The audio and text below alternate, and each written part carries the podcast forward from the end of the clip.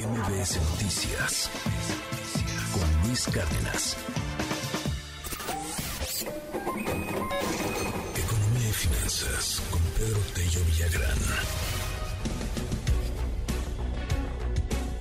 Pedro Tello, me da muchísimo gusto saludarte este viernes. ¿Cómo estás? Sheila, buenos días. Qué gusto saludarte también a ti y a quienes nos escuchan. Pues ya tenemos ley de ingresos. Hace apenas unas tres horas ya se aprobó finalmente en la Cámara de Diputados. ¿Cómo, cómo lo ves? Es interesante observar cómo los diputados, cumpliendo con el calendario fijado por las propias leyes en nuestro país, terminaron por aprobar eh, el día de ayer, o más bien el día de hoy, la ley de ingresos de la Federación correspondiente a 2023. Estamos hablando de un monto de recursos que el gobierno espera obtener por 8.3 billones de pesos sin el establecimiento de nuevos impuestos, sin aumentar los impuestos vigentes, sin buscar tampoco recortes a los programas sociales y asegurando los montos de recursos que requerirán los proyectos de inversión gubernamental que siguen todavía en proceso de avance. Lo más importante de esa, de esta ley de ingresos es que al margen de que pasará todavía a la revisión por parte de los senadores, quienes tendrán 10 días, es decir, hasta el 31 de este mes para aprobarla, con o sin modificaciones, es que de estos 8.3 billones, Sheila Auditorio, el 55% deberá provenir del cobro de impuestos, es decir, se espera recaudar 4.6 billones de pesos, que son 55 de cada 100 pesos que espera obtener el gobierno federal en el año 2023, solo que con la reserva de que ese cálculo de impuestos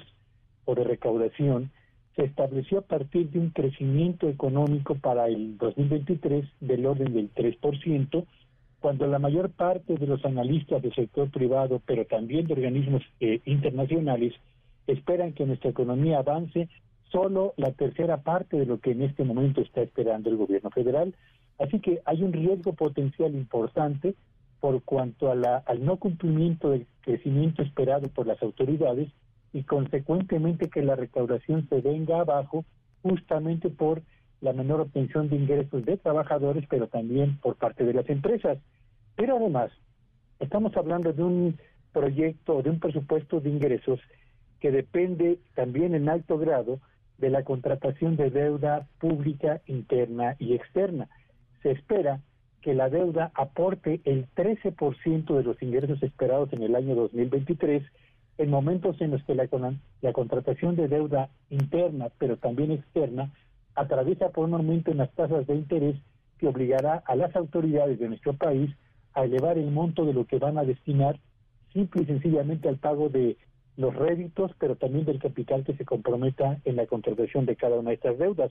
Vale la pena señalar que a pesar de que se presentaron 400 observaciones o reservas a la ley que se votó hace unas horas, ninguna de estas reservas pasó y simple y sencillamente se autorizó el presupuesto con el empleo de la mayoría legislativa que eh, eh se impuso gracias evidentemente a la coordinación de quienes apoyan a las autoridades gubernamentales en este caso. Es solamente importante subrayar que una ley de ingresos como la que se aprobó para el 2023 va a ser sin duda alguna la más eh, polémica de la presente administración porque en esta ocasión, a diferencia de los años pasados, el esfuerzo que se realice por parte del SAT para garantizar vía fiscalización mayores ingresos va a pasar por el hecho de que la mayor parte de las empresas o los grandes contribuyentes ya realizó los pagos correspondientes. Así que el margen de maniobra disponible para poder cumplir con el monto de impuestos que se espera recaudar parece menor en una economía que además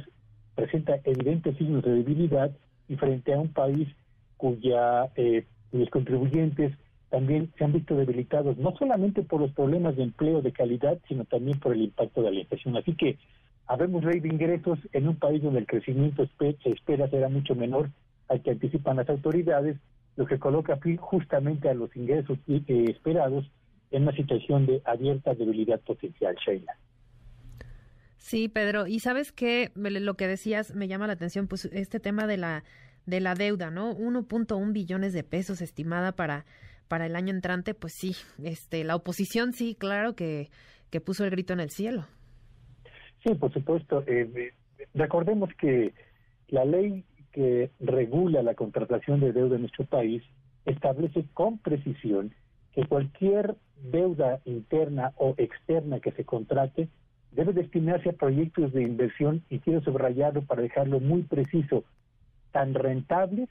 que al cabo del tiempo generen los ingresos que permitan cubrir justamente ese endeudamiento que se estaría contratando para poder fondear el proyecto mismo de construcción de los mismos. Así que hay una ley que establece con precisión cuáles son los criterios que deben establecerse para contratar deuda y hay por otro lado proyectos de inversión gubernamental que no han probado todavía y, se duda que lo vayan a hacer en la realidad la rentabilidad económica más allá de la rentabilidad social que se espera obtener a través de ellos. Pues vamos a estar muy atentos a ver cómo nos va el año entrante. Por lo pronto, muchísimas gracias, Pedro, y muy buen fin de semana. Que tengan un espléndido fin de semana y síganme en Twitter en arroba Petello Villagrán y que tengan un feliz viernes. MBS Noticias con Luis Cárdenas.